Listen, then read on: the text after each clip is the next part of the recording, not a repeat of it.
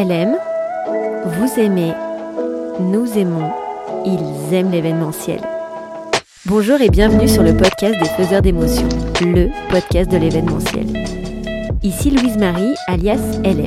Tous les 15 jours, j'ai la chance d'échanger avec l'un de ces faiseurs d'émotions. Ils nous livrent leur histoire de vie et nous ouvrent les portes des coulisses de leur activité et de vos événements préférés. Je suis ravie de vous partager ma conversation avec Solène Legros, cofondatrice de l'Augusterie, lieu événementiel lyonnais, qu'elle définit comme une maison d'expression. Elle vous livrera son parcours jusqu'à son entrée dans le monde entrepreneurial avec la création de ce lieu de vie. C'est avec la casquette de dirigeante de son agence de conseil en communication événementielle qu'elle vient de lancer en collaboration avec Memorable Place une nouvelle offre événementielle sur le marché lyonnais des micro-événements. On parlera ensemble de la genèse et des contours de cette offre prometteuse. Vous allez faire la connaissance d'une amoureuse de l'art de vivre profondément altruiste. Solène est une entrepreneuse engagée qui n'hésite pas à mettre son expertise au service des autres. J'ai adoré cet échange et je suis sûre que vous entendrez son énorme smile derrière le micro. Alors, c'est parti Bonjour Solène Bonjour Louise Merci de me recevoir chez toi, parce que du coup on est vraiment chez toi. Tout à fait. Et de prendre ce temps pour répondre à toutes mes questions. Juste en intro, tu es une hyperactive dirigeante euh, de l'Augusterie, de ton agence conseil, co-dirigeante d'Artist Studio, mais aussi tu es investie dans des associations. On y reviendra, mais euh, tes journées font pas 24 heures, c'est pas possible, c'est pas les mêmes que les miennes. Alors elles font 24 heures, si, si, et en plus je dors bien, parce que j'adore dormir. Donc si, si, euh, c'est juste une question en effet d'organisation, et, et dans la liste que tu viens d'énoncer, euh, je suis aussi euh, maman de trois animaux, donc oui, qui me prennent aussi pas mal de temps. Non, non, c'est une question. Moi, je, je, suis persuadée que plus on a de, de contraintes, mieux on s'organise. Donc, tu dois être une pro de l'organisation. J'essaye, en tout cas. C'est une de mes casquettes euh, métier, donc il vaut mieux, ouais, dans ma vie perso, ça soit pareil. J'aimerais qu'on revienne un peu en introduction sur ton parcours. Tu as fait des études de com à Grenoble puis à Lyon, si je me trompe pas. Et ensuite, tu as fait tes gammes en agence RP. Oui, tout à fait. c'est bien ça. Avant de faire un service civique au sein du ministère des Affaires sociales, de la santé et du droit des femmes, j'avais envie de te demander qu'est-ce qui t'a poussé vers cet engagement? Sur le service civique? Ouais. J'arrivais à la fin d'une expérience en agence de communication euh, pour diverses raisons que j'avais envie de, de quitter. Euh, J'y suis restée deux ans et c'est vrai qu'en en agence, c'est assez intense. Donc j'avais envie d'une expérience euh, autre dans une société. Et okay. à cette époque-là, je me renseignais en fait sur pas mal de choses. J'étais ouverte euh, naturellement. Je regardais comme toute personne sur Internet et je faisais mes petites recherches d'emploi. Et puis, en fait, je suis tombée un jour sur, sur une mission de service civique que je connaissais évidemment, en tout cas, sur le, la finalité et le sur principe. la forme, ouais. Exactement. Mais je m'étais jamais, j'avais jamais, en fait, euh, essayé d'investir euh, cette voie-là. Et, euh, et, la mission, en fait, sur le papier était juste euh, exceptionnelle puisque j'étais à cette époque déjà pas mal engagée okay. sur, sur des sujets un peu forts de, de combat pour les femmes de, de, dans, dans, tous les champs et notamment sur la mixité. Okay. Là, en revanche, c'était un combat un, un, peu plus important et plus triste malheureusement, puisque ça concernait en effet bah, tout ce qui a trait aux droits des femmes et il y avait aussi une section sur la lutte contre la traite des êtres humains, donc un peu costaud sur les enfants. Sur le sujet, effectivement. Et à cette époque, voilà, je m'étais dit, en fait, toutes les portes étaient potentiellement à, à ouvrir et, euh, et euh, c'était plus une opportunité. Euh, c'était un poste qui était à Paris, donc rattaché en effet au ministère des droits des femmes. Donc j'ai postulé en une heure à peu près. Okay, génial. et surtout, voilà, j'avais vraiment envie bah, de, de, de m'engager et puis de, de, me servir un peu de cet outil okay. service civique pour faire quelque chose d'utile dans ce début de carrière qui voilà, me permettait en tout cas de ne pas avoir trop de contraintes et de, et de de pousser cette voie-là. Plutôt intéressant, effectivement. Et du coup, après, donc tu as travaillé en agence et ensuite tu fais, on va dire, euh, tu, tu, passes, tu tournes vers, chez, vers l'annonceur à la SNCF. Ouais. Est-ce que c'était important pour toi euh, d'avoir cette double, double expérience, on va dire, euh, à la fois travailler en agence, puis après chez l'annonceur? C'était important, c'était une vraie volonté. Ouais. c'est vrai, quand j'ai quitté le, le monde agence, alors j'y suis pas restée bien longtemps en fait, j'ai fait à peu près deux ans et demi, trois ans d'agence. D'abord donc en relation presse et ensuite dans une agence un peu plus globale en communication. C'est vrai que comme je le partageais, le, rythme est dense et en même temps c'est exceptionnel puisqu'on a on peut voir euh, on peut voir énormément de clients on, on, répond à plein de projets et du coup en termes d'apport intellectuel c'est fabuleux. Mais il me manquait quand même ce côté un peu euh, culture, long terme, relations un peu plus durables avec les clients que j'accompagnais à cette époque sur des petites missions en agence. Et donc j'ai commencé à vouloir bah, vraiment m'inscrire dans une, dans une perspective long terme avec une société,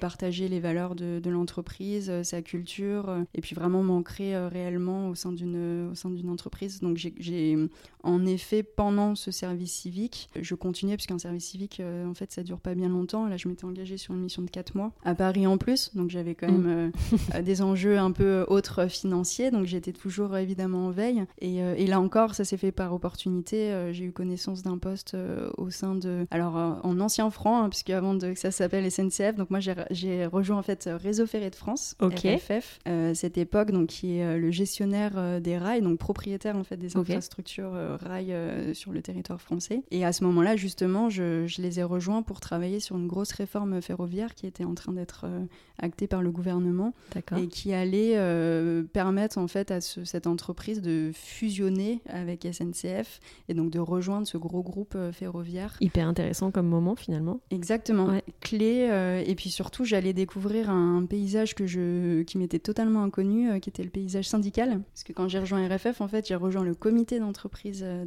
de, Réseau okay. de France et donc j'ai travaillé en fait avec des élus qui étaient directement rattaché au comité d'entreprise. Et donc, ça m'a permis, en fait, bah, d'appréhender euh, tout le paysage syndical, euh, les notions de dialogue social qu'on n'apprend absolument pas, en fait, quand on est absolument pas. étudiant. et pourtant, quand on joint des entreprises, ça fait partie de la France, hein, de ce paysage-là. Donc, ça m'a beaucoup appris. J'ai les ai rejoints sur des missions, du coup, plutôt de communication interne et d'accompagnement au changement, justement, culturellement, ce que ça allait faire d'être une société de 1500 personnes privées d'aller rejoindre ce gros groupe SNCF. Euh, alors, je vais pas refaire l'historique, euh, mais pour euh, s'il y a des, connaisseurs du milieu ferroviaire, en fait, RFF avait déjà été intégré il y a quelques années et ils avaient défusionné avec SNCF pour ensuite être réintégrés. Donc il y avait quand même un gros, un gros enjeu d'adaptation. C'est important, oui, effectivement. Je résume, hein, c'est un peu sommaire, mais grosso modo, c'est ça. Et du coup, euh, après, tu es passé responsable de l'innovation chez eux? Oui, tout à fait. Alors moi-même, j'ai été intégrée euh, au moment de la réforme euh, chez SNCF. J'ai continué un petit peu les missions d'accompagnement en communication. donc j'étais toujours sur des postes internes sur ces notions-là auprès d'un comité d'entreprise de SNCF. Et puis, en fait, à titre personnel, j'ai été beaucoup en veille sur des sujets autour de l'innovation, nouvelles technologies. Je me suis beaucoup appuyée d'un réseau social euh, génial qui est Twitter euh, pour ça Super. et qui m'a permis en fait de me faire ma propre veille euh, personnelle. Et comme été évidemment alerte sur tous ces sujets j'ai fini par moi-même avoir ce positionnement en ligne. Et donc on m'a proposé via ce réseau là un poste par connaissance du coup un, responsable sur site à Lyon qui cherchait en fait une personne pour l'accompagner dans un gros projet de transformation complète de, de l'établissement. Et moi j'allais porter justement toute la partie digitale transfo sur euh, sur, la région. Super intéressant. Donc du coup, jusque-là, tu avais plutôt orienté tes choix de carrière, on va dire, euh, par des rencontres, euh, par des opportunités, plutôt qu'un plan un peu défini à l'avance. Exactement. je fonctionne absolument pas avec des plans. Alors même si je, m'organise plutôt bien dans ma, vie, je suis pas du tout... Alors ça, c'est différent, ouais. ouais je... Non, au contraire, je fonctionne vraiment, et, tu le verras, mes autres expériences, ça, a été aussi mm. ça, et mon envie après d'entreprendre est très liée aussi à ça. Je fonctionne tout le temps rencontre, à l'opportunité, à ce qui se présente en fait devant moi. Alors c'est forcément réfléchi parce que je, je, crée aussi ces conditions euh, pour, Bien sûr. pour attirer euh, et, je me mets moi-même dans cette posture-là, donc je pense que ça aide, mais euh, absolument pas de plan, aucune stratégie et, et heureusement d'ailleurs parce que je, je, alors je conçois qu'on puisse avoir un cheminement Bien évidemment un peu établi. Moi, je, je, trouve ça un peu ennuyant. Voilà, c'est un peu ma, ma philosophie de vie. Parfait. Du coup, on parlait de, ton choix d'entreprendre. Donc après, tu vas créer l'Augusterie. On va en parler un petit peu plus en détail, mais ce que j'aimerais qu'on aborde un peu, c'est comment se passe la réflexion autour de ce projet, le moment où ce pivot vers l'entrepreneuriat, euh, voilà, comment l'idée, on va dire, fait un peu son nid. Alors, bah, je suis à ce moment-là en poste, donc à Lyon. j'ai déménagé puisque je vivais à Paris, donc j'ai rejoint la belle ville de Lyon que j'avais quittée auparavant. La magnifique ville de Lyon. Exactement, que j'avais quittée auparavant puisque j'ai démarré ma carrière ici. donc, je suis, en, je suis en poste à ce moment-là. ça rejoint ce que je viens de te partager sur l'absence d'envie d'établir des plans, des stratégies. Cette entreprise SNCF que, que j'adore par ailleurs euh, impose en revanche d'avoir quand même un, planifier un peu son, son, parcours et cadre en fait évidemment euh, parce que vu le volume euh, euh, des salariés dans, dans, cette, dans ce groupe-là, il y a tout intérêt quand même à bien cadrer tout ça. Mais moi je savais en fait grosso modo dans 10 ans à quel poste j'allais être, à quel salaire j'allais pouvoir prétendre et dans quelle case en fait j'allais me retrouver. ce qui me convenait pas en fait intellectuellement même si je m'éclatais à ce moment-là sur, sur mon poste et j'avais l'impression que j'allais vite en fait atteindre la limite euh, et trouver une forme d'ennui, pas, pas, sur, les, pas sur le métier et sur euh, ce que je faisais en, termes de mission, mais en tout cas euh, une limite sur moi, ma capacité à, à avoir cette, ce cadre-là trop établi. Et du coup, voilà, j'étais dans ces questionnements-là de, de, de, me dire bah ok si je suis plus dans cette société c'est pour faire quoi? Euh, c'est pour aller où euh, et quelle est l'étape en fait euh, Qu'est-ce que j'ai envie de faire Qu'est-ce que je vais faire derrière Donc les questions liées au virage entrepreneurial mhm. ont, commencé à germer à ce moment-là. Il se trouve que je suis entourée moi d'entrepreneurs, donc je pense que ça a énormément aidé ma réflexion. Bien sûr.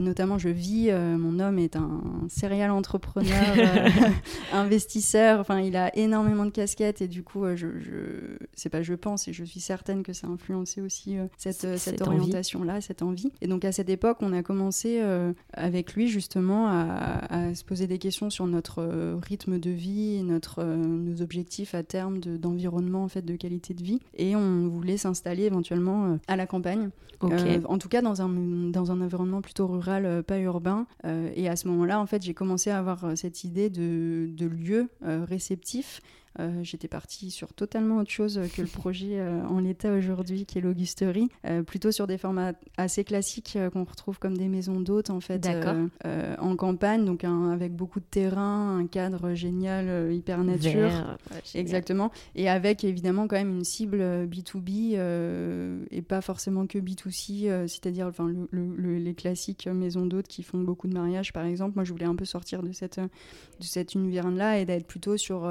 un peu des, bah, des startups qui venaient sur une semaine complète euh, se, bah, s'inspirer. Euh, la maison d'hôte à la campagne, mais pour entreprise. Quoi. Exactement.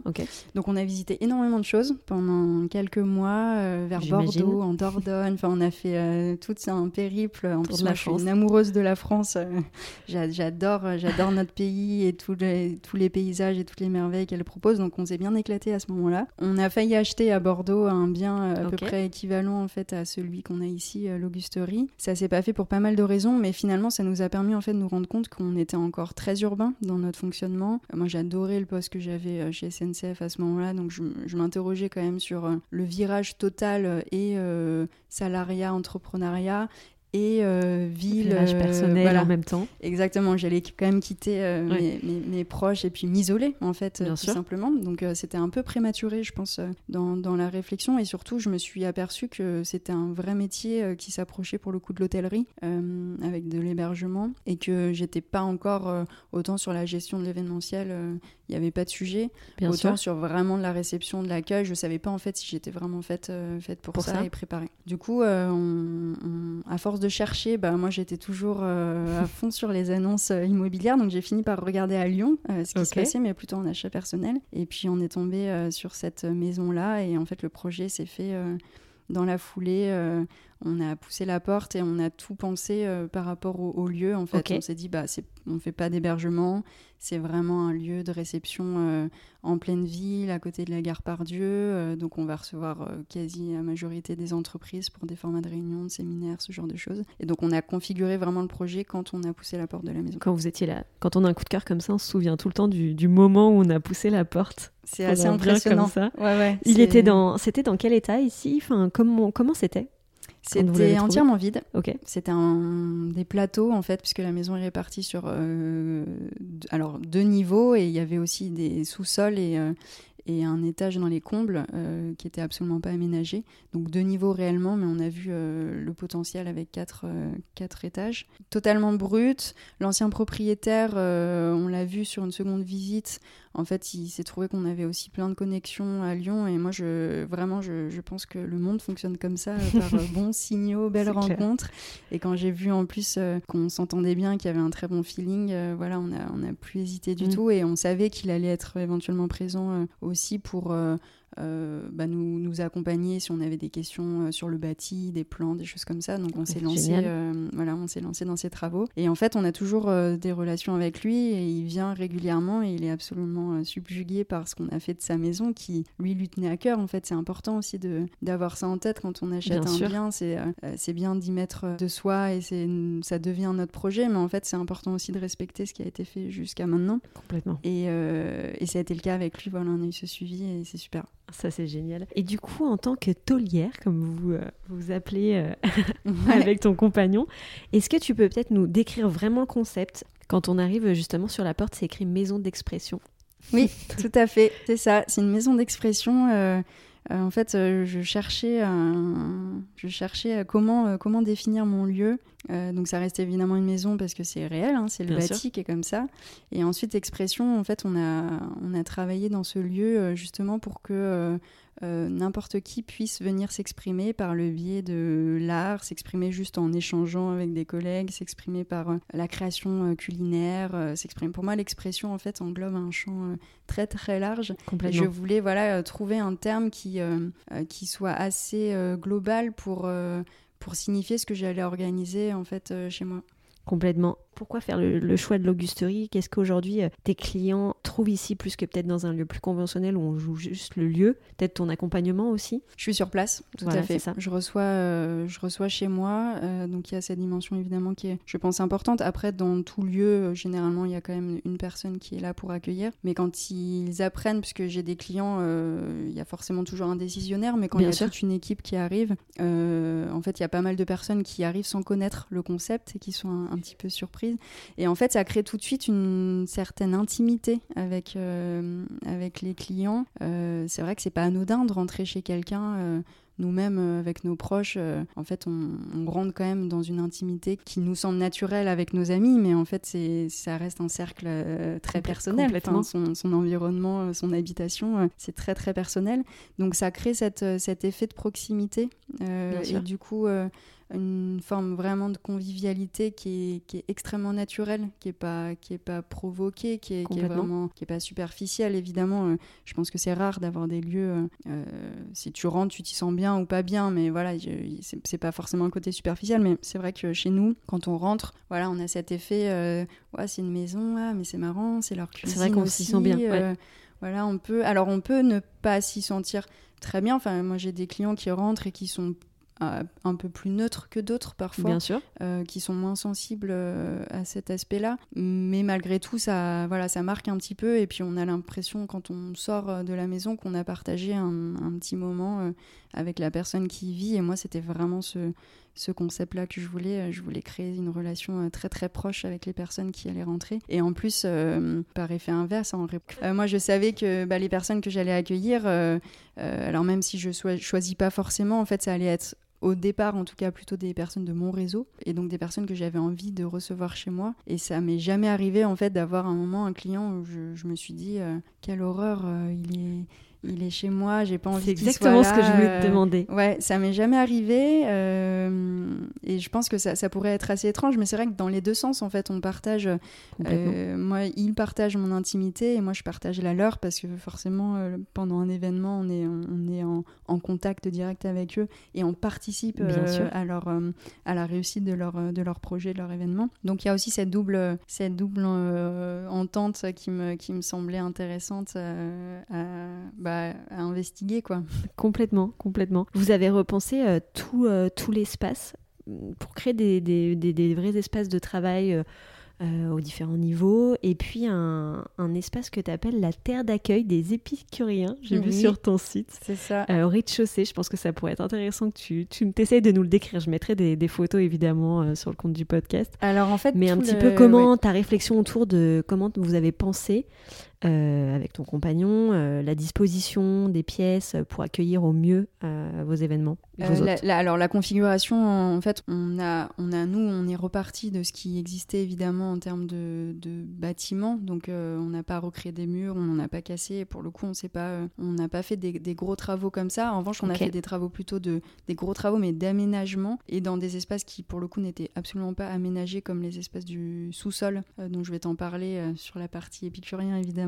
Mais le sous-sol, en fait, et les anciens comptes de la maison Bien euh, étaient absolument pas aménagés. Donc là, en effet, on a fait des travaux, mais finalement, on s'est plutôt, on s'est plutôt dit qu'on allait euh, agencer tout ça par rapport à ce qui existait euh, là euh, et, profiter des volumes en fait qui étaient déjà bien, bien en place.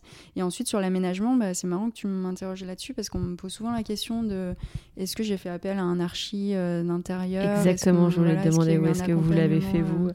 En fait, on a tout fait nous.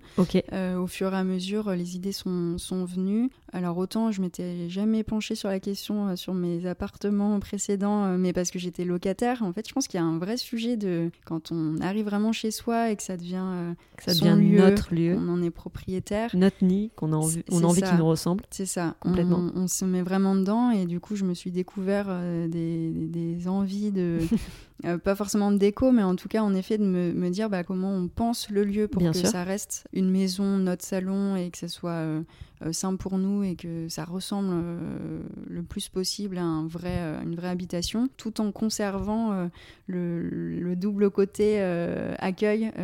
Plutôt bien joué d'ailleurs là-dessus. Accueil. Alors, on, a fait une grosse erreur au, démarrage qui a été, enfin une grosse erreur, qui a été un aménagement de canapé absolument immense, pas du tout pratique à déplacer, etc. Donc, c'est la seule erreur en fait qu'on ait faite de choix de, mobilier et d'aménagement. Et on est revenu euh, pour prendre plutôt des blocs un peu modulables parce qu'en effet, on s'est vite aperçu quand même que euh, selon la typologie, les formats qu'on recevait, il fallait qu'on puisse à minima moduler.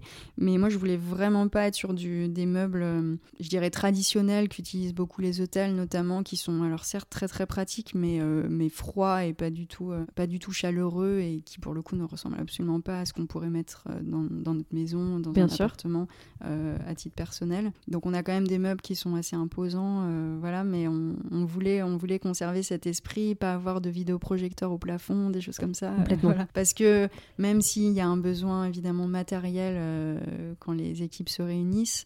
Moi, ça me tenait à cœur d'être plutôt euh, d'avoir un fonctionnement un peu artisanal, d'être euh, déplacer des petites des petites tables, faire mes petits branchements de vidéoprojecteurs, voilà, d'être là pour ces, ces demandes-là, mais de pas avoir un, un environnement trop trop travail justement. Complètement. Une des originalités du lieu, la présence de ces nombreuses œuvres d'art et ces magnifiques fresques. Euh, j'avais envie qu'on en parle un petit peu parce que je trouve que ça apporte vraiment ce supplément d'âme euh, au lieu. Comment, euh, sur les fresques, tu as travaillé avec les artistes Est-ce que tu leur laisses carte blanche? Est-ce qu'ils te font des propositions? Tu les guides? Enfin, comment ça se passe tout ce travail Parce que je trouve que c'est hyper original. Merci. Bah, C'était une vraie volonté. Pour le coup, on on, voulait créer, avoir un axe très différenciant euh, des autres lieux existants à Lyon.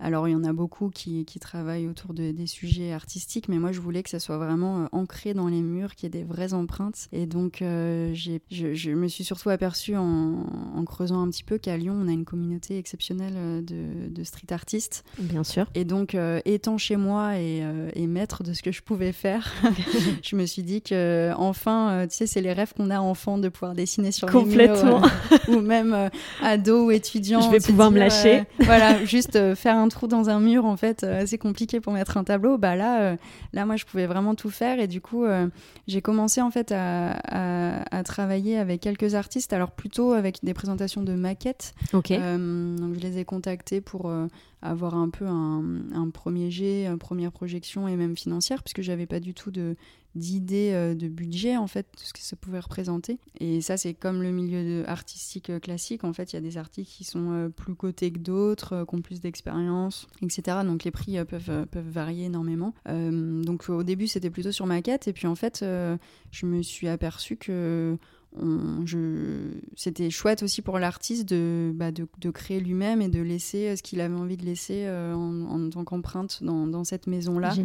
Et si ça lui disait vraiment de participer à ce projet, parce que je le voyais vraiment comme un ensemble, pas juste un prestataire que je missionne. complètement. voilà. Au contraire, c'était quelqu'un. Ben, en fait, ça allait rester dans la maison tout le temps, ça allait vivre avec les clients. C'est vraiment des œuvres euh, vivante pour moi quand c'est entré comme ça dans les murs. Et du coup, euh, je voulais vraiment avoir un, bon feeling et, fonctionner un peu au, bah, là encore à la rencontre et, euh, et, de savoir que les artistes qui allaient venir ici étaient hyper enthousiastes à l'idée de bah, de laisser un peu d'eux euh, chez moi. C'est leur trace. Voilà. J'ai commencé voilà comme ça. On a fait le, premier euh, le, premier gros euh, gros chantier. C'était à l'extérieur. On a fait une grande fresque dans le jardin. Et puis ensuite par ricochet en fait j'ai rencontré quelques artistes et, et le, le, reste du coup des œuvres s'est fait à tout, tout, à main levée en fait. J'avais plus du tout de maquette. donc c'était plutôt le style, l'envie, la bonne rencontre. Et puis après c'était bah tiens t'as ce mur là. Faut bien cerner avant quand même. Ouais. Alors c'est vrai qu'on bah, on pourra peut-être en parler après. Maintenant, je, moi, c'est un, une offre que je propose à des entreprises et des particuliers. Bah, de toute façon, euh, je, voulais venir parce que tu t'es rendu compte qu'il y avait euh, finalement euh, de la demande en fait par rapport à ça. Exactement. Genre de prestations. Totalement. Et du coup, c'est vrai que c'est différent quand c'est chez soi de pouvoir laisser carte blanche à un artiste. Quand on est missionné sur une prestation pour justement nous-mêmes trouver le bon artiste et, présenter le projet au client, généralement, il y a quand même besoin de, de maquettes et de, de figer un peu ça. Alors on peut laisser aussi euh, carte blanche en fait euh, à l'artiste, c'est un peu plus rare. Mais moi voilà, c'était vraiment, euh, en fait je trouvais que ça collait au concept global de, de les laisser faire quoi.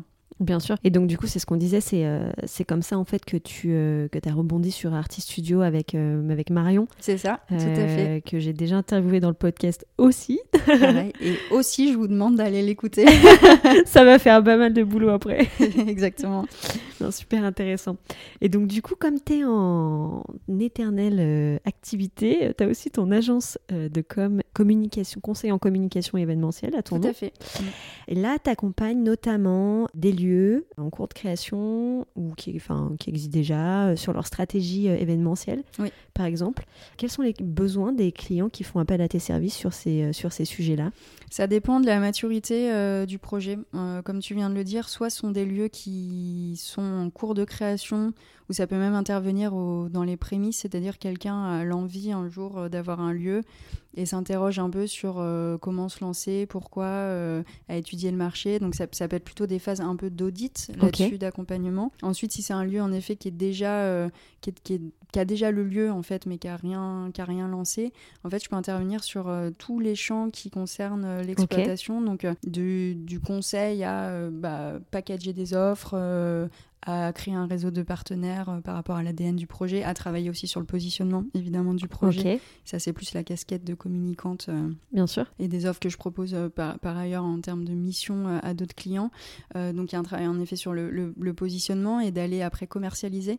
et la commercialisation c'est évidemment le plus gros, le plus gros chantier. Et donc ça peut être du référencement en fait sur des plateformes comment se positionner, prendre la parole euh, sur des réseaux sociaux pour euh, annoncer en fait les, les, offres commercialisées, aller chercher aussi des clients et toute la phase aussi de production, euh, de faire l'interface client et lieu, de gérer moi-même sur place si besoin l'événement. Voilà, ça peut être vraiment c'est assez large. C'est assez large effectivement.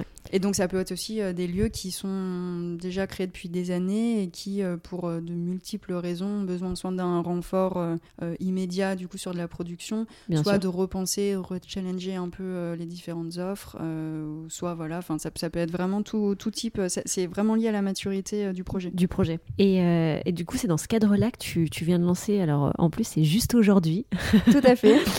bon timing. Une, une, nouvelle offre événementielle sur le marché lyonnais en collaboration avec Memorable Place, des micro-événements pour particuliers et entreprises. Alors je vais te laisser présenter ça. Peut-être que déjà, qu'est-ce que c'est qu'un micro-événement? Déjà, on va peut-être commencer par ça. Bien sûr. Alors, c'est un, c'est pas un concept qui est tout à fait nouveau. En fait, euh, le micro-événement, c'est tout simplement pour signifier que c'est un événement en tout, tout petit comité. Euh, il se trouve que jusqu'à maintenant, il était plus connu. Il y a une tendance un peu post euh, ou pendant en tout cas le confinement de small events, donc en version anglaise, qui a pas forcément bien prise et qui était pensée plutôt pour par rapport au cadre légal euh, qu'on avait euh, à la sortie du premier confinement, complètement. Euh, où du coup on avait des restrictions très fortes sur le nombre d'effectifs, la distanciation, etc. entre les participants. Il y a un peu cette tendance qui a émergé de se dire, bah, en fait, on, on, est nous contraints dans l'accueil de tant de nombre de personnes, et finalement les lieux, les interrogations qui se posaient immédiatement, c'était bah, nous, si on accueille peu de personnes, en fait, le lieu est plus rentable puisque ça nous permet pas en fait de,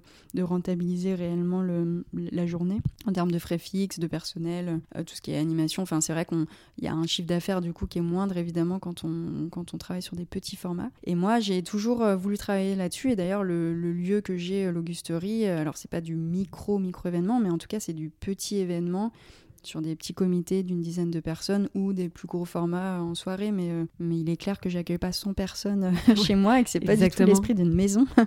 euh, il faut plutôt un domaine, ce sera le projet d'après. Ce sera peut-être, c'est ce que j'allais te dire. plutôt un grand domaine, exactement. mais du coup, ça m'a toujours intéressé de travailler sur euh, ces notions-là de petit format, parce que je trouve déjà qu'on a une euh, relation totalement différente quand on accueille un, un, petit effectif, que ce soit chez soi ou dans un autre lieu. Et du coup, euh, le, le, le, constat était, euh, bah, ce, ce concept-là existe de micro-événements, mais finalement, il y a peu de lieux qui veulent se mettre sur ce champ-là, parce que pour que ce soit rentable, il faut faire bah, du volume, beaucoup, tout simplement. Ouais. soit beaucoup de lieux, soit faire beaucoup. Exactement. Et, et, même en termes de tarification, ça veut dire que les, les biens qui Bien sont sûr. loués sont pas à des prix euh, très excessifs puisque euh, en fait en calcul euh, classique ce que font les entreprises c'est qu'elles elles rapportent le prix à un tarif par personne Bien donc sûr. dès lors qu'on dépasse un certain plafond ça n'a plus aucun intérêt pour elles de, de réserver un lieu donc moi j'ai vraiment voulu travailler là-dessus et il se trouve que c'est plutôt là encore une histoire de rencontre et d'opportunité puisque j'ai rencontré donc Étienne et Jessica de Memora Place okay. un peu avant l'été l'été dernier et on a pour Arti d'ailleurs en fait on se rencontrait euh, par rapport à ce qu'on faisait avec le, le, studio euh, de créativité Arti et finalement donc ils sont venus à l'Augustory ils ont vu l'univers et, euh, et c'est resté comme ça. Et c'est présenté un gros projet en fait euh, cet été de reprendre un gros lieu euh, à Lyon où la particularité là c'était qu'il allait avoir à la fois une offre hébergement et une offre okay. événementielle. Et Étienne m'a contacté parce que c'est lui qui avait en fait eu connaissance de cette de cet appel à projet. Et on a bâti en fait une offre commune à ce moment là pour exploiter ce, ce gros lieu euh, à Lyon euh, sur cette double, double offre. Pour euh, de multiples raisons, le, le projet n'a pas abouti, mais en tout cas, nous, la collaboration était bien en place. Bien on s'est dit qu'en fait, on pouvait vraiment créer quelque chose d'assez nouveau sur ce champ-là et d'exploiter à la fois des appartements qui serviraient en journée, en soirée à des événements et où les clients pourraient rester dormir selon les besoins. Alors, ce ne sont pas des grands appartements, donc oui, c'est ce que j'allais demander sur une les... ou deux personnes qui restent dormir, voire quatre. Bon, après, entre collègues, voilà. Mais sur des événements privés, en tout cas, euh, là pour le coup ça peut avoir un vrai un vrai intérêt. Et d'avoir surtout des prix en fait de nuitée euh, dérisoires par rapport au marché puisque si le, le bien était loué sur un événement de fait, il allait pas être loué euh, à quelqu'un d'autre euh, en Mhm. mmh. hébergement la nuit. Et donc, on permet en fait à des, des personnes, au lieu de changer de, de lieu, d'aller dans un hôtel à proximité et de repayer euh, fois deux le prix, bah, nous, on propose en fait aux personnes de rester pour un, un, prix très très faible de nuitée. Et voilà. Donc, on lance aujourd'hui cette offre-là. Enfin, en tout cas, Top. au moment de l'enregistrement euh, du podcast, on l'offre sur le marché, qui est, c'est ce que j'ai annoncé dans, dans, la communication, qui est pas finalement un timing très intéressant quand on y songe parce qu'on est encore euh, pas mal régi euh, par des par certaines normes voilà euh, sanitaires et évidemment euh, on se doit de les respecter. Mais c'est ce que je partageais je pense que depuis un an on est tous un peu à chercher les bonnes ondes les bonnes nouvelles. Les, les, les good news se, se, voilà. on n'en a pas tellement. Exactement ça, ça et du coup moi ça m'importait aussi de, bah, de mettre un petit coup de, de peps dans le secteur événementiel. Il y a des acteurs euh, vraiment très nombreux, importants, et, euh, et, je me suis beaucoup rapprochée d'eux en plus pendant cette période de crise. Ça, ça sert à ça aussi. Il y a Bien des belles choses qui sortent de ces crises-là, et puis on en reparlera si tu veux juste après, euh, justement, parce qu'on on a une, une association s'est créée, euh, une antenne en tout cas locale d'une asso nationale s'est créée à Lyon justement pour fédérer les lieux événementiels. La clé, c'est ça? La clé, voilà. exactement. Et du coup, voilà, moi, pour moi, le timing était plus plutôt bon euh, dans le sens, euh, allez, on, on, montre que le, le secteur est, en, est encore bien dynamique, qu'on prépare vraiment la bien relance euh, dès aujourd'hui et qu'on est prêt en fait tout de suite à recevoir des, des clients dans un cadre qui est un, assez contraint certes, mais qui le sera de moins en moins, j'espère, dans les prochaines semaines et prochains mois. Et, dans, et en plus, ce qui est, ce qui est important à noter, c'est qu'aussi sur ces événements-là, ils peuvent bénéficier aussi de ton accompagnement, de ton, on va dire, ton carnet d'adresse de prestataire avec des, des prestats hyper sympa, etc. Enfin, Exactement. C'est ça aussi qui est euh, qui, euh, qui fait le plus aussi euh, de cette offre que tu vas proposer. C'est vrai, et c'est merci de le souligner. En effet, et ça peut être juste de la réservation en fait de, biens, mais, euh, mais l'idée c'est que je puisse aussi avoir moi un accompagnement euh, vraiment personnalisé sur les demandes que je reçois. En fait, il y a une vingtaine euh, de biens pour l'instant qui sont proposés et appartements, maisons à Lyon et en périphérie.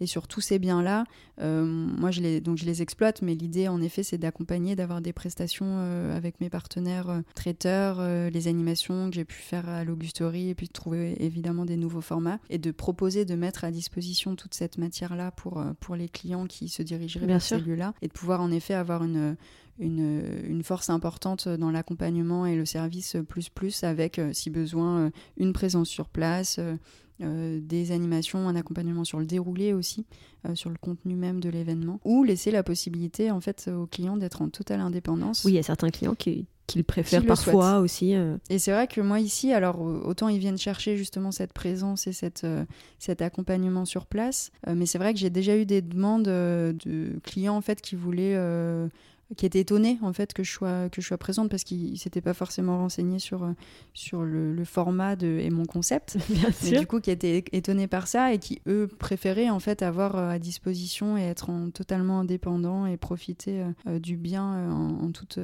autonomie.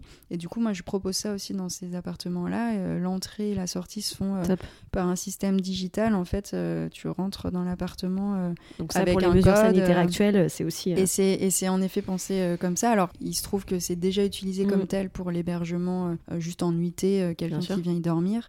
Mais du coup, c'est vrai qu'en cette période-là, c'est un, un, vrai atout de pouvoir aussi dire aux clients euh, pas de contact, aucune, aucun risque de transmission de virus, en tout cas de, entre nous, enfin avec du personnel qui gère ces appartements-là. Tout est préparé par des professionnels de l'hygiène auparavant. L'appartement est, est, fait en, en amont, après, enfin tout est nickel. Et surtout, voilà, ça permet cette indépendance que cherchaient certains de mes clients. Top. Voilà. On prendra des nouvelles dans quelques temps, du coup. Avec plaisir, merci. Juste, j'aimerais qu'on parle un peu de ton, de ton univers. Déjà, rapidement, comme j'en avais parlé, on en parlait, on parlait tout à l'heure de Céline Paravi-Atlan, de ma pièce qui a un fort engagement euh, dans différentes actions.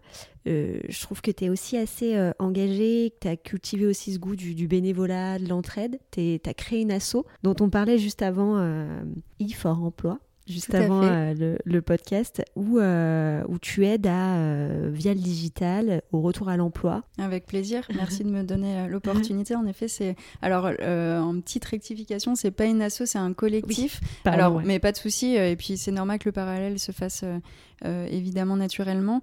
En fait, c'est justement pas une association parce que on voulait pas donner une, une structure, en fait, vie à une structure derrière, parce que toute structure induit évidemment une gestion euh, un bureau et pour le coup un certain cadre. Et on, tenait en fait à rester sous ce modèle assez souple euh, euh, et, très agile en fait de juste de collectif, donc de personnes qui se réunissent, regroupent pour avoir plus de force ensemble. Et donc cette, ce collectif-là, IFOR Emploi, il est né en 2015. Je vais pas refaire tout l'historique, mais en tout cas voilà, c'était une, opération qui a été menée avec quelques personnes je dirais, influente au vrai sens du terme euh, sur euh, Twitter, c'est-à-dire euh, très engagée avec des prises de parole quotidiennes assez fortes et du coup un nombre important de, followers. Du coup, on moi, je, fais, je, faisais partie de, ces premières, premières personnes qui sont réunies pour en fait sauver une usine qui était en, péril et donc des emplois en fait qui étaient en péril en Corrèze. Euh, une usine pharmaceutique. Et, euh, et, à 8, en fait, on s'est dit qu'avec la viralité de nos profils, on pouvait peut-être euh, faire quelque chose. Voilà, et porter une voix commune et faire un peu de bruit sur ce réseau pour interpeller des élus et des potentiels repreneurs, en fait, pour sauver tout simplement les emplois, menacés. Ça a fonctionné. Euh, ça a pris un peu de temps, mais ça a fonctionné. donc, à l'issue de cette opération, on s'est dit, bah, finalement, euh, pourquoi ne pas prolonger euh, l'action et de permettre de continuer sur ce sujet emploi, retour à l'emploi, en tout cas de plus menacer ces emplois-là. Et pour ça, on a commencé à structurer, alors sans structure réelle, mais en tout cas à s'organiser intelligemment entre les différents membres de ce collectif pour accompagner en fait des personnes qui recherchaient un travail via les réseaux, donc via Twitter, en en les accompagnant sur bah, refaire un peu un, petit CV et puis faire un, un, post en fait qui allait après être relayé dans tout notre réseau de membres IFOR Emploi. Et donc on arrivait en fait parfois à des, des vues sur des postes d'un demandeur d'emploi qui, qui, qui, était, qui frôlaient les 50 000, 60 000 vues. Et, et surtout, ça permettait, en fait, on a commencé à se rendre compte que des entreprises venaient sur ce fil-là pour, pour regarder qui on accompagnait. Et il y a eu des recrutements qui ont été opérés sur des profils. J'ai plus les chiffres en tête, mais je pense qu'on est à peu près une centaine de ah, personnes. Euh, pas accompagnées, mais de personnes euh, qu'on a accompagnées, qui ont retrouvé un poste euh, par ce biais-là, parce que les... c'est devenu en fait une, je dirais pas forcément avec, enfin pas du tout avec cette ambition-là et cette ampleur, mais type Indeed sur euh, des, des, personnes qui cherchent, des, des, entreprises qui postent sur Indeed euh, des, des, offres, bah, elles, elles venaient juste s'alimenter avec notre hashtag et regarder les profils qu'on avait pour, euh, pour venir faire leur marché, en fait. Donc c'est génial. C'est génial. Alors, totalement un sujet différent, mais, mais ton goût pour l'art de vivre et de recevoir, je trouve, est quand même le dénominateur commun de tous tes projets, finalement. C'est vrai. D'où vient-il? Bonne question. Est-ce que tu, tu sais je pense que c'est très lié à mon environnement euh, éducation. Euh, et notamment, en fait, l'art de vivre, moi, j'y mets beaucoup de choses, mais en fait, je suis aussi une grande passionnée de vin. Et je pense que j'ai été très, très tôt euh, éduquée à cette, cette culture-là. Bien surtout en France, on, on est quand même euh, le pays. Euh, Bien sûr, évidemment. Le pays du vin. Et c'est pas parce qu'on est euh, chauvin. exactement, exactement. Et du coup, je pense que le, vin, en fait, a, permis de développer cet attrait pour l'art de vivre, de recevoir le réceptif, le côté épicurien. J'ai très tôt pu déguster. alors, ça paraît toujours étrange quand je dis ça, parce que c'est euh, c'est vrai qu'on n'a pas l'habitude d'entendre dire un enfant déguste du vin. Euh, bon, en fait, je, je, je, goûtais, je trempais les lèvres, mais en tout cas, j'ai été vraiment initiée à cet art-là euh, de prendre le temps, euh, de sentir, de, voilà, de profiter euh, et de déguster ensuite. Et je pense que tout est parti, tout est parti de là après sur cette, cette envie, parce que l'art permet de rencontrer, de partager, c'est quand même... Complètement, c'est ce que j'allais dire, parce que être épicurienne, la bonne gastronomie, le bon vin, si on le partage pas avec les autres, Exactement. ça n'a pas de sens. Voilà, et du coup, bah, j'ai toujours été, moi, dans ma vie personnelle, très, très entourée, être tout le temps un peu partout, chez mes amis, à recevoir, etc. Donc je pense que c'est venu assez naturellement euh, cette envie après transformer. Et puis dans mes expériences passées en agence, j'ai travaillé sur, des, sur l'organisation d'événements. Et donc en fait, j'ai été euh, prise quand même dans cette euh, ambiance-là de rencontres, réception, effervescence.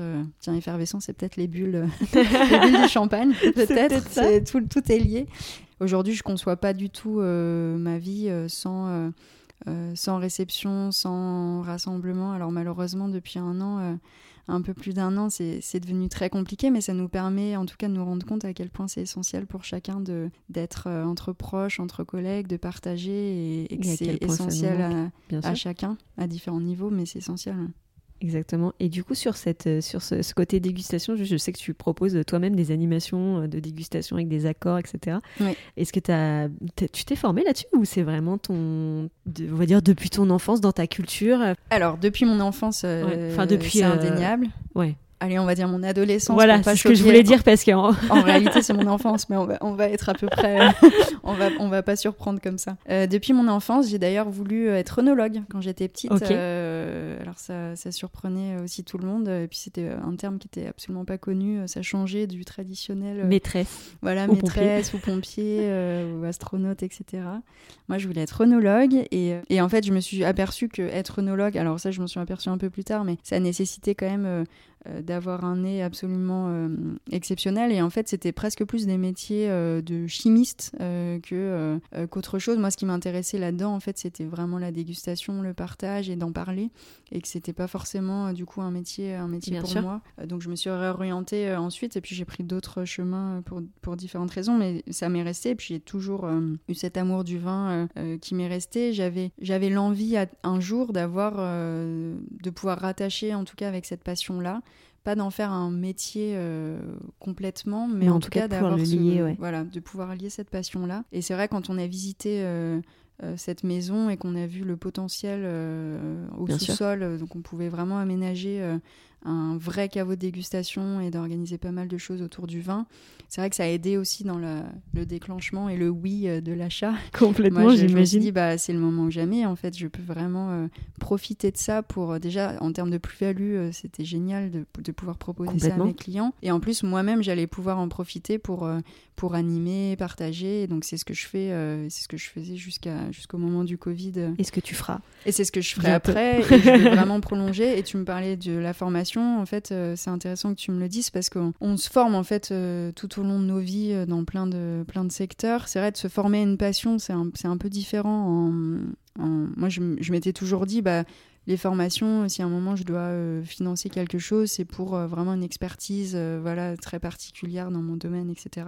Et en fait, j'ai profité, euh, j'ai profité du confinement pour, ah, euh, pour euh, bah, me, bien me renseigner et puis en fait pour activer une formation auprès de, hum, enfin juste avant le confinement en fait, pour activer une formation à l'université du vin de Suze-Larousse, qui est la plus grosse ah, université en France. Et j'avais ce, ce, sujet de me dire bon bah je fais une formation, mais comment je la justifie? Parce que ça reste une formation coup de cœur, patient. Et en fait, en France, on a quand même cet avantage-là exceptionnel de pouvoir prêter à n'importe quel euh, Bien sûr. dispositif. Et donc, je me suis inscrite sur une formation euh, diplômante euh, qui est scindée en trois modules. Donc, c'est une formation courte et qui me permettait en fait d'être vraiment totalement apte après à aller dans des jurys pour voter des vins notés, etc. Et donc c'est un, un, diplôme en fait de, de dégustateur professionnel en vin que j'ai passé, que j'ai pas tout à fait finalisé pour le coup à cause du confinement. Donc j'ai un dernier module à, effectuer, mais ça me permettait en tout cas d'avoir cette légitimité là auprès de mes clients euh, et puis surtout d'être beaucoup plus à l'aise et apte de, de, parler du vin. Alors dans les faits, j'en avais pas plus besoin pour de l'animation euh, puisque ça reste du partage et, des bons moments en fait dans le pro, euh, voilà transmission pédagogique. Mais là aujourd'hui en fait ça me permet j'organise des petits formats euh, individuels ou collectifs pour des gens qui veulent vraiment apprendre à se à déguster vraiment un vin d'un point de vue professionnel. Oh, c'est génial. Pour conclure ce podcast on parle toujours un peu d'émotion. Et du coup en tant qu'amatrice de vin alors attention parce que ça va être une question très difficile. Quel est le vin qui te procure le plus d'émotions Attention, ne choisis qu'un. Waouh. Euh, du coup, un vin, donc c'est-à-dire un, euh, une bouteille un jour ouverte. Ouais. Euh, ok. Waouh, c'est compliqué. Ou Alors juste pour, pour résumer, donc moi j'aime, j'adore les vins qui sont très costauds, bien ensoleillés, chargés en alcool et, et qui, voilà, qui sont très puissants. Alors je dirais que j'ai un, un vin un peu, euh, un peu coup de cœur. À chaque fois que je le déguste, je me dis waouh, c'est vraiment une bombe. C'est un vin euh, d'Australie. C'est même l'histoire est intéressante parce que c'est un, sont des cèpes de, qui sont euh, dans le Rhône, qui ont été importés en Australie. Donc c'est des vrais cèpes de, de, France en fait, des pieds de vigne qui ont été importés là-bas. Et donc des vignes de Syrah qui ont été plantées donc dans un, climat juste fabuleux en termes d'ensoleillement, très très chaud. Donc déjà dans le Rhône, on a de la chance, mais là-bas en Australie, ça prend encore une autre dimension. Et du coup, c'est euh, Chapoutier qui commercialise euh, ça, donc la, grande maison euh, familiale atteint l'Ermitage, qui, qui en fait n'a pas contrairement à ce qu'on peut penser, n'a pas que du vin dans notre région, mais qui a du vin un peu partout dans le monde, au Portugal, en Espagne, voilà, et notamment en Australie. Et c'est un vin qui s'appelle la Pléiade. L'étiquette en plus est sublime puisque c'est des constellations, donc il y a juste quelques points noir sur une étiquette blanche, euh, donc rien que le, la mise en scène ah est, sublime. Et c'est un vin qui est fabuleux, qui est gorgé de soleil. Et moi, à chaque fois que je le l'ouvre, je me dis waouh, la bombe quoi. voilà, donc je, je, vous partagerai si vous voulez, je vous mettrai une petite photo euh, sur mon compte. et eh ben, on y compte bien. Euh, pour conclure, j'aimerais aussi te demander, dans ton rôle de faiseuse d'émotions de l'événementiel, si tu pouvais me sélectionner une ou deux de tes plus belles émotions, celles qui peut te mettre un peu des frissons quand tu y repenses. Un événement. Euh... Oh, ça aussi, c'est très dur. C'est dur. Euh, et comme vous voyez, c'est absolument pas préparé.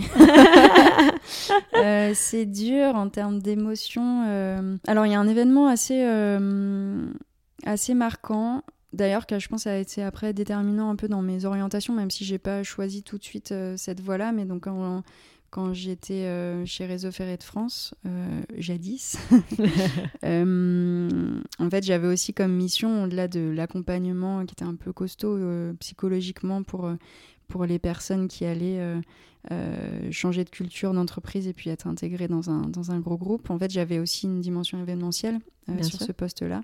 Donc j'étais en charge de tout, le, de tout le côté fun et sympa pour les salariés. Et j'ai eu la charge en fait d'organiser l'événement qui allait ponctuer et finaliser euh, l'histoire RFF euh, de mémoire. Je crois que RFF avait une vingtaine d'années, quelque chose comme ça.